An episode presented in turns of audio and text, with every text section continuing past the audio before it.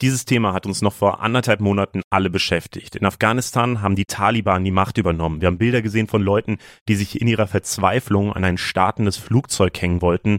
Und trotzdem ist das Thema wieder relativ fix aus den meisten Timelines rausgeflogen. Das wollen wir jetzt ändern.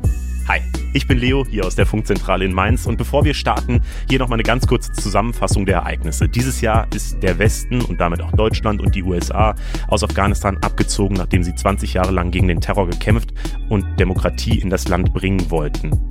Noch bevor die letzten Soldaten aus dem Land raus waren, haben die Taliban das Land eingenommen. Mitte August ist Kabul gefallen und das Ganze ist noch nicht mal zwei Monate her. Auf Social Media war das ungefähr eine Woche lang Thema und hat, glaube ich, auch wirklich viele Leute emotional beschäftigt, weil Deutschland seine Ortskräfte zurückgelassen hat, obwohl unklar war, ob sie die Herrschaft der Taliban überleben könnten, weil Frauenrechte von den Taliban nicht anerkannt werden und weil wir Bilder von tausenden Menschen in Afghanistan gesehen haben, die ihr Land irgendwie verlassen wollten. Was hat sich seitdem getan? Darum geht's heute hier im Funk-Podcast Let's Go. Und bei mir ist heute Katrin Eigendorf. Sie ist Journalistin, seit Jahren für das ZDF in der Welt und vor allem in Krisengebieten unterwegs. Hi, Katrin. Hallo, guten Morgen. Jetzt gerade bist du ja in Deutschland. Wann warst du das letzte Mal vor Ort in Afghanistan? Im August war ich das letzte Mal in Afghanistan. Da waren wir zehn Tage dort unterwegs in Masai Sharif im Norden zuerst, da wo ja früher die Bundeswehr stationiert war. Und danach waren wir in Kabul einige Tage unterwegs. War eine ziemlich mühsame Reise, weil man ja noch nicht nach Afghanistan direkt einfliegen kann. Der Flughafen, der internationale Flughafen war zu dem Zeitpunkt noch gesperrt. Und so mussten wir über den Landweg anreisen, also über Usbekistan. Das war eine ziemlich mühsame und langwierige Reise. Aber wir sind dann doch gut da angekommen. Mhm, wann waren es genau? Weil gerade Mitte August wurde ja Kabul von den Taliban eingenommen. Warst du dann währenddessen da oder danach? Nein, nein. Die Taliban sind ja im Prinzip am 15. August in Kabul einmarschiert und wir sind dann danach dahin gefahren. Das heißt, wir haben den direkten Einmarsch nicht mehr mitgekriegt. Was ist denn in diesen letzten Wochen dann seitdem passiert? Weil du hast ja Kontakt auch nach Afghanistan und kriegst da viel mehr mit als wir jetzt, wenn wir nur ein paar Zeitungsartikel vielleicht lesen. Kannst du da so einen kurzen Schnelldurchlauf machen? Was war so die größte Veränderung seit dieser Machtübernahme? Also ich will da mal einen Unterschied machen zu dem, was ich selber vor Ort erlebt habe und was sich dann danach entwickelt hat. Mhm. Also ich habe die Situation eigentlich für uns als Journalisten, für uns als westliches Fernsehteam als relativ sicher empfunden. Sicher in der Hinsicht, dass wir eine Akkreditierung beantragt haben bei den Taliban, eine offizielle, ja, muss man sagen, ja, Akkreditierung mit Papieren. Unser Team hat Papiere bekommen. Wir hatten noch die alten Visa, die wir, als die Taliban noch nicht die Macht ergriffen hatten, hatten, an die Regierung gestellt haben, die haben sie auch noch für gültig befunden. Und es war so, dass wir eigentlich im Rahmen dessen, was die Taliban uns zugestanden haben, als Team sicher arbeiten konnten. Was heißt das, was die uns zugestanden haben? Also wir mussten schon immer absprechen, was dürfen wir drehen, wo dürfen wir drehen. Also in Masai Sharif durften wir zum Beispiel nicht mit Menschen auf der Straße sprechen. Wir durften uns in der Stadt aber relativ frei bewegen. In Kabul war das ein bisschen großzügiger. Dort durften wir mit Menschen sprechen, uns frei bewegen. Habe ich eigentlich keine Behinderung meiner Arbeit erlebt.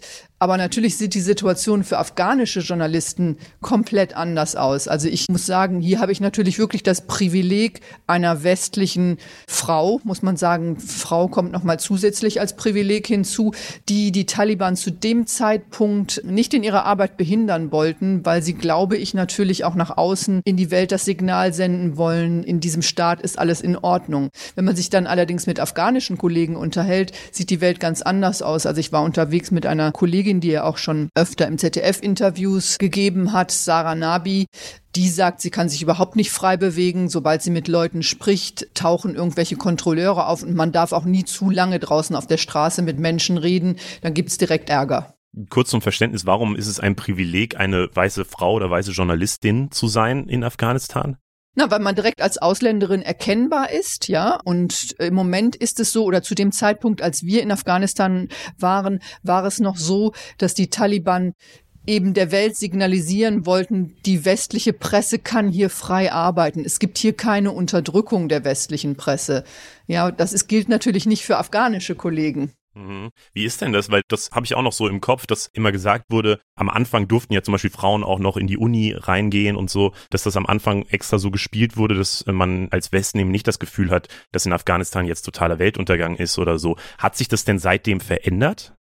Das hat sich schon zu dem Zeitpunkt, als ich da war, radikal verändert. Ja, also mit der Machtübernahme eine der ersten Sachen, die die Taliban gemacht haben, waren im Prinzip dafür zu sorgen, dass Frauen aus der Öffentlichkeit verschwinden. Das haben sie getan, indem sie sofort gesagt haben, alle Frauen müssen verschleiert sein, mhm. in bestimmten Gegenden auch nur in Begleitung ihrer Männer unterwegs sein. Dieses Verschleierungsgebot gilt übrigens auch für westliche Journalistinnen, denn ich sage mal als Beispiel vorher konnte man in Afghanistan, was ja ein sehr traditionelles und konservatives Land ist, mit einem locker umgeschwungenen Kopftuch signalisieren, ja, man hält sich an die Landessitten und natürlich ist man nicht in knallenger Jeans und hochhackigen Schuhen da durch die Gegend gelaufen. Ich meine, das mache ich sowieso nicht, aber man hat sich schon ein bisschen so an die Kleiderordnung gehalten. Jetzt hat sich das fundamental geändert. Also man muss jetzt wirklich gucken als Frau, dass die Arme bedeckt sind, dass die Beine bis zum Boden bedeckt sind, dass das Kopftuch nicht verrutscht, also keine Haare zu sehen sind. Und ich habe selber an mir schon gemerkt, wie bedrückend das für einen als Frau ist, dass man eigentlich nicht mehr stattfinden soll, nicht mehr sein soll, eigentlich seiner Rechte auf Selbstbestimmung fundamental schon durch diese Kleiderordnung beraubt wird. Also man fängt dann auch an zu kontrollieren, guckt da jetzt ein Haar raus, ähm, ziehe ich mir jetzt vielleicht Ärger zu, weil mein Ärmel hochgerutscht ist. Sehr bedrückend. Hm, über die Frauenrechte würde ich gerne auch nochmal später gleich reden, aber erstmal nochmal so die generelle Stimmung in dem Land. Wie war das denn direkt nach dieser Machtübernahme und hat sich das seitdem verändert? Also ist da dann wirklich Ausnahmezustand oder wie muss ich mir das vorstellen da? Mein Eindruck war, dass in der Öffentlichkeit kein Ausnahmezustand in dem Sinne äh, geherrscht hätte, dass dort das Leben nicht mehr funktioniert. Ich meine, auch vor der Machtübernahme, das muss man sagen, der Taliban war Afghanistan ein sehr gefährliches und sicherlich nicht sicheres Land. Also wir haben uns auch vor der Machtübernahme der Taliban in Kabul nur mit einem gepanzerten Fahrzeug bewegen können. Man musste immer fürchten, dass es Anschläge gibt. Die Situation war gerade für Journalistinnen, für Menschenrechtsaktivistinnen, für Richterinnen sehr, sehr problematisch und die haben eigentlich alle schon vorher Anschläge gefürchtet. Hm. Das Leben wirkte relativ normal, aber das ist natürlich nur der Schein, der äußere Schein. Also es herrscht Panik bei den Leuten darum, dass sie ihr Geld verlieren. Es herrscht Panik bei den Menschen, dass sie ihre Jobs verlieren. Die wirtschaftliche Situation spitzt sich immer weiter zu. Die Versorgungslage ist unglaublich schlecht. In den Krankenhäusern fehlt einfach auch die internationale Unterstützung. Das alles merkt man. Und insofern, ja, keine Ausnahmesituation in der Hinsicht, dass das auf den Straßen jetzt durch Chaos oder so spürbar wäre. Aber man merkt natürlich, die Menschen sind verzweifelt und fürchten um ihre Zukunft. Aber ist es wirklich nur diese, oder nur ist in Anführungszeichen, aber diese wirtschaftlichen Problematiken? Weil, also ich stelle mir das schon auch ziemlich krass vor, wenn die fundamentalsten Freiheiten für zum Beispiel Frauen, aber ja auch für alle anderen beschnitten werden. Gibt es da keinen Widerstand geben? Doch, den gibt es. Also gerade erstaunlicherweise sind es die Frauen Afghanistans, die, ich habe nirgendwo auf der Welt so mutige Frauen erlebt wie in diesem Land, mhm. die für ihre Rechte einstehen und auf die Straße gehen. Und da ist es mittlerweile so, dass man sich da auch schon geheim treffen muss. Also ich habe mich in Afghanistan mit einer Frauengruppe, die an diesen Protesten, die wir alle im Fernsehen auch gesehen haben, teilgenommen haben. Die treffen sich mittlerweile im Geheimen. Wir haben uns in einem Restaurant in Kabul getroffen. Jede ist einzeln dahin gekommen, um bloß keine Aufmerksamkeit äh, zu erregen. Wir konnten dann auch nicht drehen, mussten aufpassen, weil dann immer das Risiko besteht, dass Leute, dass der Wirt einen im Prinzip bei den Taliban anzeigt und die dann vor der Türe stehen. Also das ist, sagen wir mal, die Situation im Land und diese Frauen operieren mittlerweile aus dem Untergrund, weil sie sagen, wir können uns uns gar nicht mehr leisten, aus Sicherheitsgründen offen zu demonstrieren, denn diese Demonstrationen wurden ja brutalst niedergeschlagen. Also die Taliban haben ja Schüsse in die Luft abgegeben, Tränengas eingesetzt, äh, Gummiknüppel. Also die Taliban laufen auch in den Straßen mit Peitschen herum und schlagen auf die Leute ein. Das ist natürlich eine Situation, die Widerstand im Moment sehr problematisch und riskant macht, aber es wird Widerstand geleistet. Was ist denn da alles verboten oder wo riskiert man denn, dass man Peitschenschläge bekommt? Nur wenn man, also wenn man sich in Gruppen trifft und wirklich den Widerstand plant, so dieses freie Rumlaufen ist auch für Frauen erstmal noch okay, oder was? Also Peitschenhiebe habe ich zum Beispiel erlebt vor den Banken, haben die Leute sich wirklich panisch versammelt, um irgendwie an ihr Geld zu kommen. Und wenn dann so Gruppen zu aufgeregt werden, dann steht da schon so ein Wächter mit der Peitsche und schlägt die zurück. Okay. Was man besonders aus den Provinzen hört, dass wenn Frauen nicht entsprechend gekleidet sind, teilweise können sie auch nur mit männlicher Begleitung auf die Straße gehen, dass dann Frauen auch auf offener Straße schon verprügelt wurden. Das habe ich selber nicht erlebt. Ich habe erlebt, wie Taliban, wie gesagt, gesagt, eine Menschenmenge vor der Bank mit der Peitsche zurückgedrängt haben. Aber es gibt sehr viele Berichte, die wir auch durch verschiedene Quellen abgesichert haben, die zeigen, dass in den Provinzen besonders brutal gegen die Bevölkerung vorgegangen wird. Man muss jetzt sagen, der internationale Fokus, also unser Blick liegt natürlich auch sehr stark auf das, was in Kabul passiert.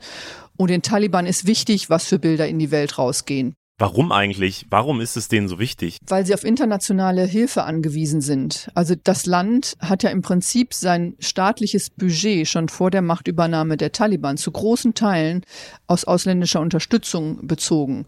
Das Gesundheitssystem, die Versorgung von Flüchtlingen, all das hängt von internationaler Unterstützung ab. Schon jetzt. Und die Situation wird sich natürlich dramatisch verschlechtern. Unglaublich viele kluge Menschen haben das Land verlassen. Viele Geschäfte sind geschlossen. Also das was Teile der Wirtschaft ausgemacht hat des Landes, ja, funktioniert ja auch nicht mehr. Also ich sag mal ein Beispiel. Afghanistan ist ja bekannt für zum Beispiel Teppichhandel, machen tolle Teppiche. Die Teppiche können jetzt nicht mehr ins Ausland gebracht werden, weil das alles stillsteht. Und das wirkt sich natürlich wirtschaftlich aus. Das heißt, immer mehr Familien drohen auch in die Verarmung abzustürzen. Das birgt für die Taliban natürlich das Risiko, dass es wirklich irgendwann auch zu Armutsaufständen kommt. Das wollen die verhindern. Und ich glaube, sie haben auch die Lehren aus den 90er Jahren gezogen, in der sie ja schon einmal als sehr, sehr brutales Regime in diesem Land ja wirklich einen international geächteten Staat errichtet haben, dass das für sie auch nicht gut ist, wenn sie international komplett isoliert sind. Mhm. Und wie könnte das dann aussehen? Also was tut denn die Taliban konkret dagegen, dass es eben wirtschaftlich besser dasteht? Weil ich habe es auch gesehen in verschiedenen Berichten, eben diese Lebensmittelklappheit, Dürren waren ja auch gerade im Sommer sehr stark. Es gibt zu wenige Medikamente in den Krankenhäusern und das ganze Geld in dem Land geht am Ende jetzt aus. So, was kann denn die Taliban da überhaupt gegen tun? Sie können relativ wenig dagegen tun, weil man muss sich vorstellen, es gibt eine kleine Gruppe die, sagen wir mal, zu den gebildeten Anführern gehört. Ein Teil von denen, die nennt man die sogenannten, sagen wir mal, Doha-Taliban, sind ja die letzten Jahre auch in Katar als politische Repräsentanten der Taliban, haben dort gelebt und haben dort teilweise immer noch ihren Wohnsitz. Das sind die, die auch mit, sagen wir mal, über den Weitblick verfügen, internationale Beziehungen zu knüpfen. Die große Masse der Taliban ist aber gar nicht in der Lage, so einen Staat zu regieren und zu führen. Also das ist ja ein tägliches Business, im Prinzip dafür zu sorgen, dass das Gesundheitssystem funktioniert, ja, dass gewisse ja, wirtschaftliche Regularien funktionieren, dass die Banken funktionieren. Denen fehlt das Know-how. Und dazu sind sie natürlich auch angewiesen auf die Kooperation von Menschen, die vorher in Positionen waren, die nicht unbedingt mit den Taliban sympathisieren. Ich sag mal ein Beispiel, der Flughafen von Masai Sharif. Ich habe das selber erlebt, wir sind da angekommen. Interessanterweise, überall sind Kämpfer positioniert, die auch teilweise ziemlich erschreckend aussehen. Also mhm. wenn einem da einfach jemand entgegenkommt mit einer Kalaschnikow mal ebenso locker umgehängt, als wäre es eine Handtasche. Das ist schon ein bisschen beängstigend. Aber diejenigen, die den Flugverkehr dort wieder abwickeln, diejenigen, die die Sicherheitskontrolle machen, sind die, die das auch vorher gemacht haben. Viele Leute kooperieren mittlerweile zwangsläufig einfach mit den Taliban. Einfach weil sie keine andere Option haben wahrscheinlich, oder? Genau, weil sie keine andere Option haben. Aber als isoliertes Land wird Afghanistan so nicht existieren können. Es gibt aber mittlerweile eben auch sehr harte Grabenkämpfe innerhalb der Taliban-Bewegung. Also ich nenne mal als Beispiel das Haqqani-Netzwerk, das ja wesentlich radikaler vorgeht, die ja wesentlich drakonischere Maßnahmen auch gegen Frauen in bestimmten Provinzen ergreifen, die gar nicht mehr wollen, dass Mädchen zur Schule gehen, die gar nicht mehr wollen, dass Frauen ohne Begleitung auf die Straße gehen. Da gibt es Grabenkämpfe, auf der einen Seite, wer wird politisch künftig die Macht haben? Werden es die sein, die eher versuchen, ja, diplomatische Beziehungen zum Westen zu knüpfen oder werden es die Hardliner sein? Und auf der anderen Seite haben die Taliban natürlich auch unglaublich viele Kämpfer auf ihrer Seite, die nie etwas anderes gesehen haben als Koranschule und Training an der Waffe. Und das mhm. merkt man auch, wenn man denen begegnet. Die können teilweise ja nicht mal richtig lesen und schreiben. Und die zu kontrollieren, das glaube ich, wird in Zukunft auch eine Schwierigkeit. Man erlebt das gerade in den Provinzen, dass sie da auch zu Selbstläufern werden und die Bevölkerung wirklich aufs Übelste terrorisieren. Also ist jetzt quasi gerade die Frage, wie radikal wird die Taliban regieren oder so. Also so verstehe ich das jetzt. Genau. Wie radikal wird diese Regierung auf der einen Seite? Also werden sich die radikalen Kräfte in dieser Regierung durchsetzen mit ihren Maßnahmen. Es sieht im Moment danach aus, dass ja. Mhm. Und es ist natürlich auch die zweite Frage, wie stabil wird dieses Land sein? Also wie stabil ist dieses Land zu halten?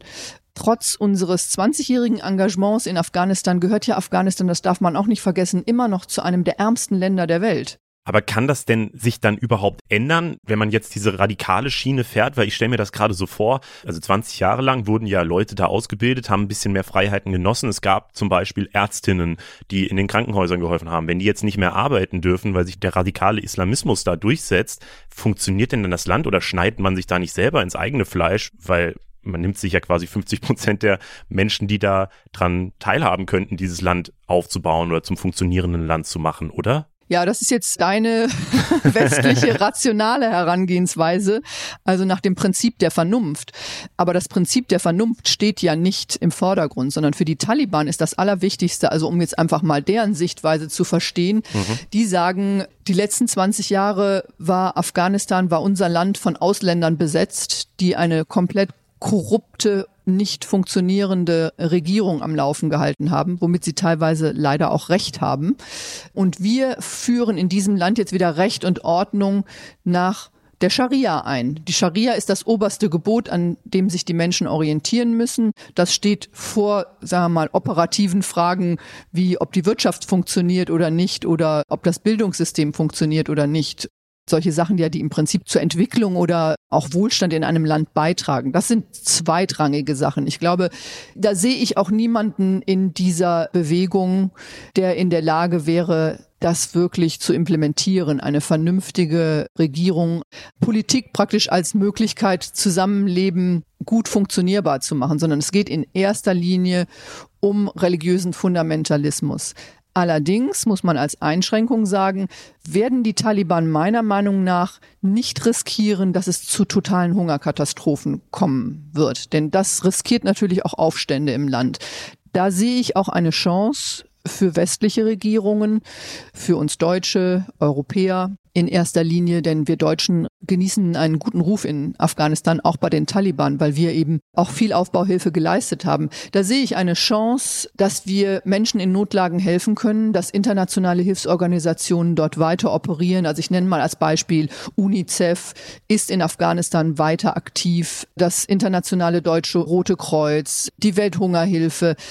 Was wichtig ist, ist natürlich, dass das Geld nicht an die Regierung fließt, sondern dass es dort ankommt, wo wirklich die Leute hilfsbedürftig sind. Das ist jetzt die Krux, über die man auch mit den Taliban sehr, sehr hart verhandeln werden muss. Mhm, aber trotzdem stabilisiert man ja auf eine Art dieses ganze System, wenn man den Leuten da hilft, weil eben dann wie du ja gerade selbst gesagt hast, diese Widerstandsbewegung nicht größer wird, weil wahrscheinlich die Leute sich dann doch irgendwie auf diese Situation einlassen, weil sie ja keine andere Möglichkeit haben und die Not wahrscheinlich noch nicht so groß ist, dass man dann auch riskiert, einfach ja, erschossen zu werden oder so, wenn man halt den Widerstand startet, oder? Also so verstehe ich das. Und das heißt doch dann letztlich, dass wenn der Westen oder wenn wir uns darum sorgen, dass wir die Leute da unterstützen, dann unterstützen wir am Ende ja doch die Taliban. Und das heißt ja wiederum, dass es keinen Ausweg gibt, oder? Also, das ist oder? natürlich eine sehr schwierige Frage. Ich würde sie als Humanistin versuchen zu teilen in die Frage, wie weit ist es möglich, auf dieses Regime Einfluss zu nehmen? Mhm. Ja, also ganz wichtig, glaube ich, ist einfach im Gespräch zu bleiben, nicht die Gespräche komplett abbrechen zu lassen, nicht auf den totalen Konfrontationskurs zu gehen, aber schon klar zu machen, dass Menschenrechte, Frauenrechte für uns unverhandelbar sind auf der einen Seite. Das ist, bewegt sich auf der diplomatischen, auf der Gesprächsebene zwischen Politikern. Aber nichtsdestotrotz sind wir natürlich, ich sehe uns immer in der humanitären Pflicht, dort zu helfen. Wir können ja jetzt nicht einfach sagen, wir lassen um den Preis, dass dieses Regime eventuell dadurch gestürzt wird, Menschen verhungern. In Afghanistan verhungern Menschen. Es gibt Familien, die sind nicht mehr in der Lage, ihre Kinder zu ernähren. Ich habe mir Krankenhäuser angeguckt, da sitzen Kinder, die leiden an den Folgen von Unterernährung. Und da können wir nicht einfach zugucken. Also das gebietet die Humanität, dort weiter aktiv zu bleiben, halte ich für enorm wichtig und dann eben auch um den Preis, ja, dass man damit auch für eine Stabilität kann man ja gar nicht von sprechen. Also das ist ja wirklich nur, kann man ja wirklich nur als Nothilfe bezeichnen. Das, was wir mhm. da leisten, ist Nothilfe. Wir bauen da nichts mehr wirklich auf. Das sehe ich auch langfristig nicht, dass die Taliban dafür wirklich die entsprechenden Garantien geben können, dass wir da strukturell weiter im Land Schulen aufbauen können, Infrastruktur aufbauen können. Ich sehe im Moment wirklich nur die Nothilfe verhungern verhindern, was jetzt im Winter zu einem Riesenproblem wird und zu verhindern, äh, ja, dass das Gesundheitssystem kollabiert. Hm. Wie glaubst du denn, wird es weitergehen oder wo steuert das Land denn jetzt gerade eigentlich hin? Wird es irgendwie klappen, da eine gewisse Stabilität zumindest reinzubringen? Weil wie es bisher klingt, würde ich eher sagen nein, oder? Das ist natürlich immer sehr schwierig, solche Prognosen abzugeben. Auf Grundlage dessen, was ich im Moment sehe, und das sind natürlich immer nur Momentaufnahmen, weil wir wissen nicht, wie sich die Machtverhältnisse im Land weiter verändern können, ja, mhm. wer letztendlich obsiegt, ob Widerstand auch Erfolg haben kann, ja. Was man auch immer im Hinterkopf haben muss, wie reagieren die Nachbarländer? Also eine entscheidende Rolle spielt natürlich auch Pakistan ein Staat, der zu den Hauptunterstützern der Taliban gehört. Eine große Rolle spielt auch Katar, die Kataris haben auch großen Einfluss auf die Taliban. Das sind unglaublich viele Puzzleteile, die man berücksichtigen muss. Aber ich wage jetzt trotzdem mal eine Prognose. So wie es im Moment aussieht, wird sich die Lage in Afghanistan zumindest in diesem Jahr dramatisch verschlechtern. Also ich glaube, mhm. diese Hungerkatastrophen, auf die steuern wir jetzt deutlich zu. Es wird Missernten geben. Es wird einen weiteren Zusammenbruch der Wirtschaft geben. Die Kämpfer werden, glaube ich, auch zu immer drastischeren Maßnahmen greifen. Also es hat ja diesen Zeitpunkt gegeben, da hat man erstmal versucht, Macht zu konsolidieren und die Taliban waren ja selber überrascht davon, wie schnell es ihnen gelungen ist, die Macht im Land zu ergreifen, ja. Aber jetzt merkt man eben, je mehr Normalität einkehrt, desto mehr bietet das natürlich auch Raum für Terror. Was könnte denn Deutschland oder was könnten wir machen, um den Menschen vor Ort zu helfen? Ist es wirklich nur zu unterstützen, dass zumindest Lebensmittel vor Ort sind und Medikamente oder gäbe es noch mehr, was man, was Deutschland tun könnte? Also es ist sicherlich an allererster Stelle die Nothilfe. Aber was unglaublich wichtig ist, ist auch, dass wir dem Land und seiner Bevölkerung das Gefühl geben, wir bleiben da. Ich habe mit so vielen Afghanen geredet während meiner letzten Reise, die gesagt haben, bitte berichtet weiter darüber. Ihr seid unsere einzige Chance, dass das, was hier passiert, in der Welt wahrgenommen wird. Vergesst das nicht, was hier in Afghanistan passiert. Also das, glaube ich, ist was unglaublich Wichtiges, gerade für die im Land, die jetzt mutig für Veränderungen einstehen, für die Frauen im Land zum Beispiel, aber natürlich auch für die Männer, die Widerstand leisten wollen und werden, dass man zeigt, der Westen hat euch nicht vergessen. Und dann denke ich, wir müssen einfach unsere Möglichkeiten, Druck auf die Taliban auszuüben, auch unsere Möglichkeiten, Druck auf Pakistan als einen der Hauptfinanzierer der Taliban auszuüben, nutzen. Wir müssen auch mit den Kataris im Gespräch bleiben. Das ist eben die Kunst der internationalen Diplomatie. Diplomatie heißt ja nicht das Gespräch mit Freunden, sondern mit Feinden weiter aufrechtzuerhalten, um etwas zu erreichen. Und das sind vielleicht kleine Schritte, nicht immer der große Wurf, den kann man in solchen Ländern sowieso nicht erzielen und den sollten wir auch nicht erwarten. Aber kleine Schritte machen auch einen Unterschied. Hm, das heißt, so das Wichtigste wäre für uns jetzt zumindest erstmal, dass wir weiter uns für das Thema einfach interessieren und gucken und den Druck letztlich international darüber versuchen aufzubauen, dass wir halt immer wieder drauf gucken, was passiert da gerade vor Ort und ja, wie geht's den Menschen vor Ort einfach? Wie sieht's mit den Frauenrechten aus? Wie entwickelt sich das? Das ist tatsächlich eine Sache, die finde ich auch ultra wichtig, weil ich hatte ganz am Anfang, als diese Bilder durch Social Media geflogen sind, das ist ja gerade bei Instagram oder Twitter oder so, es ist ja ganz normal, dass dann zwei Tage später kommt der nächste Hashtag und dann ist die nächste Sache, wo man drüber redet. Das war jetzt natürlich lange auch einfach der Wahlkampf, der natürlich auch wichtig ist für uns. Und da habe ich von irgendjemandem gehört, so, wir müssen darauf achten, dass halt das Licht nicht ausgeht, dass wir immer noch drauf gucken können. Und das habe ich mir seitdem auch gedacht, dass das einfach ultra wichtig ist. Und deswegen hier jetzt auch diese Folge. Wir haben auch mit Funk, machen wir noch eine, eine längere Reportage aus Afghanistan, die wahrscheinlich Ende des Jahres kommt. Also wir versuchen da wirklich gerade alles, dass das nicht so in Vergessenheit gerät. Glaubst du denn, das wird noch lange so gehen, dass man da auch als westlicher Journalist oder als westliche Journalistin nach Afghanistan reisen kann und eben dafür sorgt, dass das Licht anbleibt, dass man hingucken kann? Oder werden die Taliban vielleicht auch einfach irgendwann sagen, yo, jetzt machen wir mal das Land zu für Leute von außen. Kreise der Taliban wollen das und fordern, dass westliche Journalisten nicht mehr im Land arbeiten dürfen. Ich sehe das im Moment, sag mal, auf die Perspektive der nächsten Monate, des nächsten halben Jahres nicht auf uns zukommen. Also ich denke, wir werden dort weiter berichten können. Wir werden auch weiter berichten müssen und ich sehe das auch als meine Aufgabe, da weiter im Land zu sein. Vielleicht eben auch mit Kompromissen, die wir leider machen müssen. Also die Taliban haben ja jetzt gerade diese elf Presseregeln aufge gestellt, die natürlich auch uns westliche Journalisten begrenzen und Tür und Tor für Repressalien eröffnen, wo zum Beispiel drin festgelegt ist, man darf nicht gegen den Islam berichten oder man darf führende Persönlichkeiten des Landes nicht beleidigen. Ja, wahrscheinlich mit entsprechenden Kompromissen muss unsere Berichterstattung laufen. Wir werden uns sicherlich auch nicht mehr so offen mit so vielen Menschen unterhalten können. Die Gefahr, Kritik vor der Kamera zu äußern, wird auch wachsen, glaube ich. Aber trotzdem, das ist einfach die Realität in vielen Krisengebieten der Welt. Also das erleben wir ja auch in Ländern wie Syrien, das erleben wir selbst in Ländern wie Russland, dass es nicht einfach ist und mm, dass man einfach gucken muss, wie weit kann man gehen, wie kann man diese Berichterstattung noch aufrechterhalten. Das muss man auch entsprechend für den Zuschauer, glaube ich, transparent machen, unter welchen Bedingungen wir da arbeiten. Ja, also man kann jetzt nicht einfach sagen, ich gehe auf die Straße und mache eine Straßenumfrage und frage dann mal die Leute, wie die die Taliban finden. Ja, natürlich werden die nicht sagen, wir finden die schrecklich. Das ist eine schwierige Herausforderung, die vor uns liegt. Aber meine Prognose ist, Afghanistan wird das neue Syrien. Das wird der Konflikt, der uns noch lange, lange, lange beschäftigen wird und wo ich noch lange kein gutes Ende sehe. Und ich denke, nach 20 Jahren Engagement in diesem Land sind wir eine Schicksalsgemeinschaft mit Afghanistan eingegangen, aus der wir uns auch nicht einfach zurückziehen können. Hinzu kommt, dass wir unglaublich viele afghanische Flüchtlinge ja mittlerweile auch im Land haben. Ja, also Afghanistan ist ja auch hier präsent. Okay, das ist jetzt zum Ende auf jeden Fall zeigt es, glaube ich, diese Hoffnungslosigkeit, die da gerade herrscht oder die wir auch in Bezug auf das Land haben. Hast du denn vor, nochmal nach Afghanistan zu reisen oder gibt es da schon Pläne? Ja, es gibt schon konkrete Pläne. Wir werden am 5. oder 6. November äh, nach Afghanistan reisen. Da sind wir auch gerade schon dabei, die Reise zu planen.